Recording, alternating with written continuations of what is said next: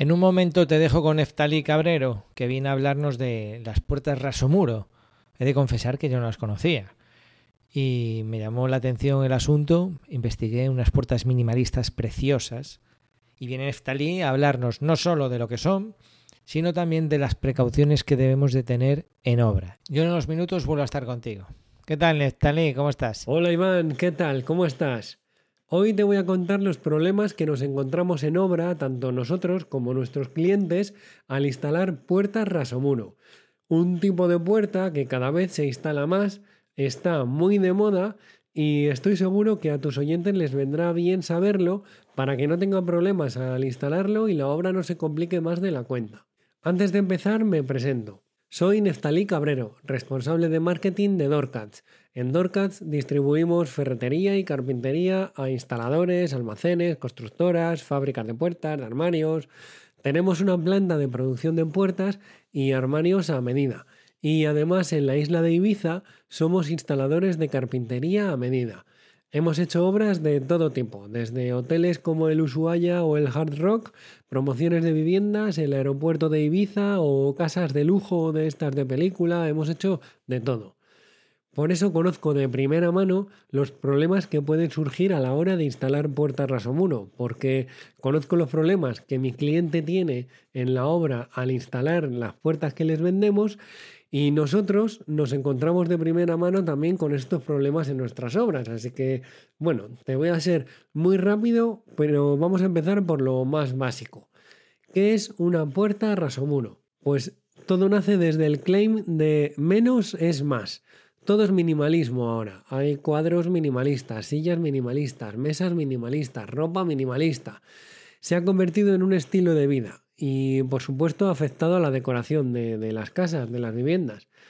¿Cómo llevamos el minimalismo a las puertas de, la vivienda? Seguro que lo has visto en, revistas de decoración y demás. Pues la tendencia es conseguir que las puertas queden totalmente enrasadas a la pared, sin necesidad de utilizar molduras, tapetas o jambas que sobresalgan. Esto nos da una imagen sin relieve, mucho más limpia a la vista. Conseguimos calma visual, que se dice ahora.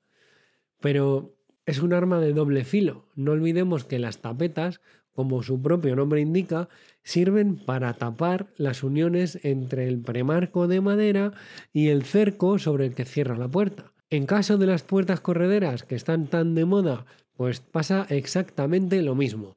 No hay tapetas, no hay ninguna forma de ocultar la junta entre el armazón y el muro, por lo que tendremos que instalar un armazón o cassette de puerta corredera especial rasomuro, que ya existen en casi todas las marcas. Empezamos con los puntos a tener en cuenta. El punto importante número uno es el desnivel de muros, techos y paredes. Todos sabemos que en obra es muy difícil conseguir que estos tres elementos estén totalmente a nivel. Pero cuando nos proponemos instalar puertas rasomuro, la dirección de la obra, el arquitecto o el aparejador tiene que tener esto muy en cuenta y al menos que se preste especial cuidado en las zonas donde van instaladas estas puertas. ¿Por qué? Pues como te he comentado antes, no existen las tapetas que oculten posibles fallos de construcción o de instalación y es que esto es más crítico de lo que parece.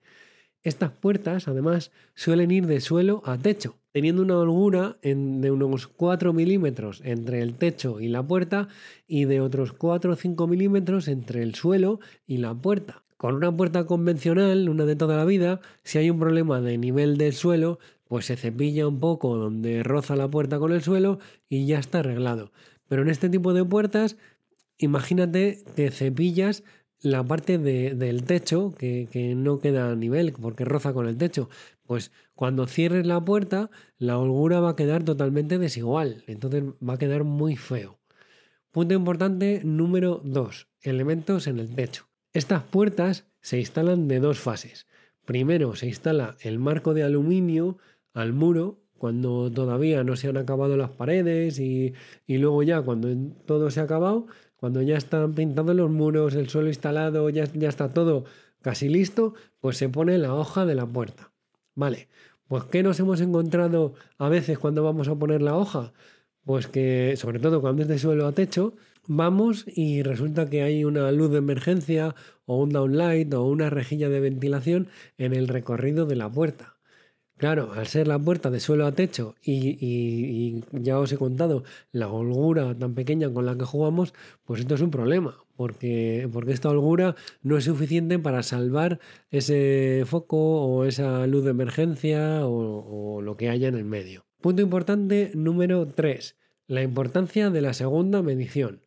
Este tipo de puertas es bastante habitual fabricarlas totalmente a medida no suelen tener una medida estándar, por lo que la fabricación siempre es especial y única para cada proyecto. Cuando se realiza el presupuesto, se hace en base a unas medidas iniciales que vemos en el plano de la obra. Pero cuando avanza la obra, todo empieza a correr prisa y por no cerciorarnos bien de la medida del hueco, cuando ya están construidos los muros, nos encontramos con que la puerta que ya se ha fabricado no vale para el hueco que hay. Si hay suerte, quizás se pueda rebajar la puerta de alguna forma en la fábrica. Pero si hay que volver a fabricar, es posible que la obra se nos alargue más de lo que queríamos. Y todo por no hacer una segunda medición. A nosotros nos gusta ser muy pesados con la realización de esta segunda medición, porque ahorra muchos disgustos. Y bueno, no me voy a enrollar más, Iván. Podríamos seguir un poco más, pero no quiero.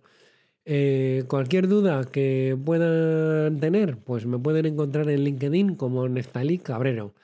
Eh, también pueden entrar en losgatosdeiscar.com para más información o bien si quieren ampliar información sobre este tipo de puertas en específico, pues pueden entrar en hiddendoor.es con dos Ds o rasokit.com, que son nuestras dos marcas de puerta Rasomuro. Y nada, lo dicho Iván, que vaya todo bien. Un abrazo muy grande. Me parece que cobra poco Neftalí. No sé lo que cobra, pero cobra poco. Ya estuvo Neftalí aquí hace dos años hablando de su ferretería, Dorscat, y, y bueno, tampoco es que nos comuniquemos con mucha frecuencia, pero mantenemos una buena relación y me alegro mucho de que haya vuelto al podcast. Igual te lo estás preguntando, pero esto no se trata de un patrocinio, ni mucho menos. Ni siquiera Neftalí es alumno de la academia. Entonces, ¿por qué está este audio de Neftalí aquí? ¿A, qué, ¿A cuento de qué? Yo suelo hablar de muchas cosas, de formación, de páginas web, de Presto, de todo eso. Y aparece lía aquí hablando directamente de las puertas rasomuro. Pues te digo por qué. Porque lo hace muy bien. Lo hace muy bien. Me parece un buen ejemplo de contenido. Y creo que eso es a lo que hay que aspirar como empresa de servicios, como profesionales. Esto lo recomiendo yo en la academia a los alumnos. Y no me importa que no sea alumno o que no sea un patrocinador. Porque escasea tanto. Es decir, esto que acaba de hacer aquí Nefdalí es tan escaso en el mundo de la construcción que, pues, oye, yo encantado de, de comunicar este tipo de cosas. Y ahora que ya ha pasado el audio, pues lo analizo así, un poquito más desde el otro lado, ¿no? Entre nosotros. Es decir, haz esto. Esto es lo que espera de, tu cliente. Esto es lo que engancha, este es el buen marketing, el tener empatía, el no dar por hecho que tus posibles clientes saben lo que tú sabes. Es decir, esto es tendencia. ¿Tú quieres estar a la última? ¿Tú quieres que cuando vayan a visitar tu casa las amistades digan, oh, ellos acaban de reformar su piso, se acaban de gastar un pastizal, pero van a ver tu casa y, y, y dicen, pero ¿y estas puertas? Y sienten envidia por, porque acaban de reformar la casa, pero no son tan modernos como las que acaban de instalar los de Neftalí en la vivienda. Estos son historias. Esto es empatizar con el cliente, mantenerle al día de lo que se lleva. Y luego también a los instaladores, a la parte de instalación, las precauciones que hay que tener, que es en lo que se centra este audio. O sea, tú con, con una empresa puedes aportar contenido útil para la gente a la que tienes que servir. En este caso, la ferretería, los distribuidores de puertas, pues pueden ser desde los arquitectos que están proyectando, saber cómo funciona este tipo de puertas, qué deben de tener en cuenta a la hora de proyectar. A las empresas de construcción que tienen que colocar, a los carpinteros, ellos lo comentaba en el podcast pasado, de marzo de 2020 creo que fue, comentaba que daban charlas para carpinteros explicando cómo instalar sus propios productos. lo hacen de maravilla. Ya te digo, esto mismo se lo recomiendo a los alumnos. Le digo, tienes que hacer esto, este tipo de contenidos, así. ¿Y luego qué se puede hacer con esto? Bueno, esto me lo reservo para la academia.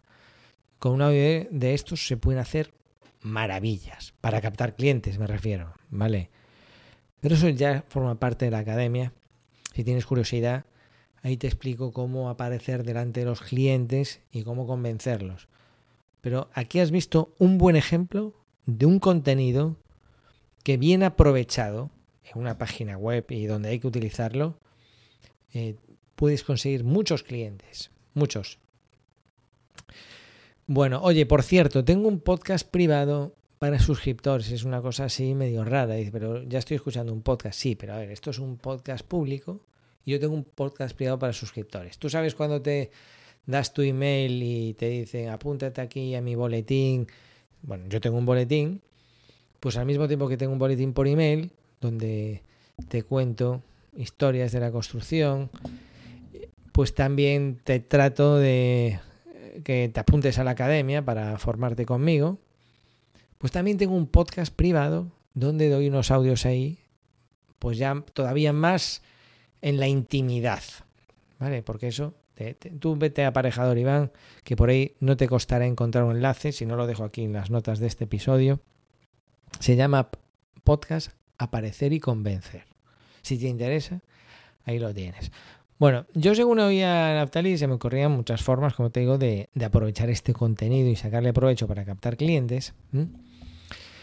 Pero también se me ocurría, eh, digo yo, oye, pues esto, la parte operativa, como jefe de obra, y me salió la vena de jefe de obra, y él decía que hay que tener precauciones, pues hay que, hay que ir a medir los huecos de estas puertas, hay que tener un recuento de dónde está cada puerta, si es de izquierda, si es de derecha, qué modelo va aquí, qué modelo va allá eso hay que no tienen que tener para fabricar, luego lo tiene que tener el montador, mm, etcétera, etcétera. no estaría mal que tuviese una copia del jefe de obra y que te garantizase cuáles se pueden instalar y cuáles no. Bueno, me saltó ahí la vena, jefe, es jefe de obra y la operativa, y ya me gustaría a mí tener en mi época una herramienta como Airtable. De Airtable yo creo que hay algún podcast aquí y si no, también dejar aquí un enlace. Airtable es una herramienta fabulosa, es como una base de datos. Hombre, yo supongo que aquí en, en Dorscat, en Neftalí, ya tendrán, no le voy a yo ahora descubrir la pólvora, una empresa tan, tan que se maneja tan bien y que ha llegado tan lejos y que ha hecho obras tan importantes, no les voy a explicar yo ahora cómo hay que trabajar. Pero a lo mejor tú, si tienes una, una empresa y te preguntas por algún método para controlar un poco esto de medir los huecos, de mm, luego pasar la certificación. No te voy a hablar de Presto en este episodio. Pues te recomiendo Airtable. Airtable es una base de datos y como cualquier base de datos se puede usar para lo que uno quiera. Yo hace poco la usé para el trimestre, para presentar los datos del trimestre. Y de ello hablé en la academia por si le servía de inspiración a algún alumno. También la uso para gestionar los contenidos de la academia y tener ahí una base de datos. ¿Vale? Eh, porque yo tengo la academia en una plataforma, pero tengo además como, digamos, mi, mi, propia biblioteca que yo puedo organizar y que el alumno puede ver contenido de Revit o contenido de terrenos en Revit o contenido de Presto, contenido relacionado con los informes en Presto. Bueno, es como una base de datos. Esa base de datos está hecha con Airtable. Se pueden hacer muchas cosas con Airtable. Y también tengo vídeos explicando cómo usar Airtable para control de gastos en obra, para hacer pedidos. Creo que tengo algún artículo por ahí también con vídeo YouTube, cómo gestionar los pedidos de obra en jefe de obra, como jefe de obra por si te interesa. ¿no? Y ya te digo, justo para este caso concreto de instalación de puertas, tú te puedes crear una base de datos con varias tablas. En una tabla puedes tener los modelos de las puertas con sus variantes. Entonces, es para que veas, o sea, la diferencia entre tener un Excel o un Google Sheets y, el tener el Airtable es que en Excel las tablas están desvinculadas. Se pueden vincular mediante fórmulas o mediante validación de datos. Mm, puedes hacer buscar V, toda esa parte me lo sé, ¿vale? Me lo sé y he trabajado con eso mucho tiempo pero no tiene nada que ver con la facilidad que tiene Airtable porque además tiene aplicación móvil y tú esto lo puedes, lo puedes rellenar en obra. O sea, para que te hagas una idea, el, el que va a medir, la libreta no se la quita nadie, el boli y el metro tampoco, pero tú al mismo tiempo que mides un hueco le puedes sacar una foto para ver cómo es ese hueco, le puedes sacar una foto a la libreta, a la hoja en la que acabas de medir y además, y luego ya notas bien tranquilamente en la oficina las medidas y puedes rellenar mucha información sobre la marcha con el móvil. Y, y está online y pueden hacer varias personas de la empresa, por supuesto. Además se pueden hacer permisos y eso. Entonces tú puedes tener una tabla con modelos de puertas, pero tú además puedes tener una tabla con obras que tienes en marcha. Obra, edificio 1, urbanización eh, tal, hotel no sé cuánto, el otro hotel. O sea, tenemos una tabla con los tipos de puertas, que es independientemente de las obras. O sea, y cada tabla tiene la información que requiere. Una tabla con los tipos de puertas tienes, pues desde el, el nombre, fotos, para que te hagas una idea de cómo es esa, puerta, que puede usar esa tabla un comercial Claro, es que fíjate, te estoy hablando y se me van ocurriendo cosas. Tú en Airtable pueden estar los que fabrican, los que miden, los que instalan, los comerciales. Un comercial puede tener acceso a la tabla de las puertas y estar mm, pues eh, con otro profesional y decirle, mira, es, es, esta puerta la que tenemos. Y le enseña ahí la puerta y la ficha y puede enviarle el registro de esa puerta por email. Puede tener PDF adjunto, puedes archivar documentos adjuntos, está muy bien. Al mismo tiempo tienes una tabla con obras. Al mismo tiempo, dentro de cada obra puedes tener una tabla con las zonas de, colocación, todas las viviendas, todas las zonas comunes. Y todas estas se están enlazando entre sí. Puedes tener una tabla de, eh, de mediciones. Y relacionarla con las ubicaciones de la obra. Entonces tú cuando, como están conectadas entre sí la tabla, tú cuando estás midiendo en obra, dices, a ver, voy a medir la vivienda tal, porque ya la has creado, es la vivienda 8. Y voy a colocar aquí va una puerta de tal tipo. Y al mismo tiempo que cargas la puerta, y todo eso lo haces en la aplicación de Airtable, podrías estar viendo una, uno de los campos que sea consideraciones a tener en cuenta. Y entonces ya el que va a medir puede ver eso. O sea, esto lo estoy improvisando mientras que te hablo, pero es para que te hagas una idea de todo lo que puedes hacer con Airtable. No, no soy distribuidor de Airtable, ni mucho menos, soy distribuidor de Presto.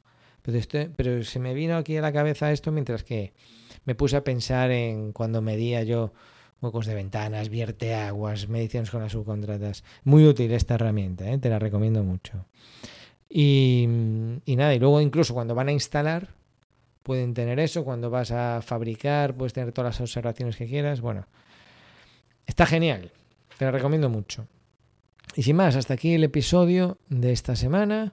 Muchas gracias por, por ese pedazo de audio de Neftalí y contarnos sobre las puertas eh, Rasomuro.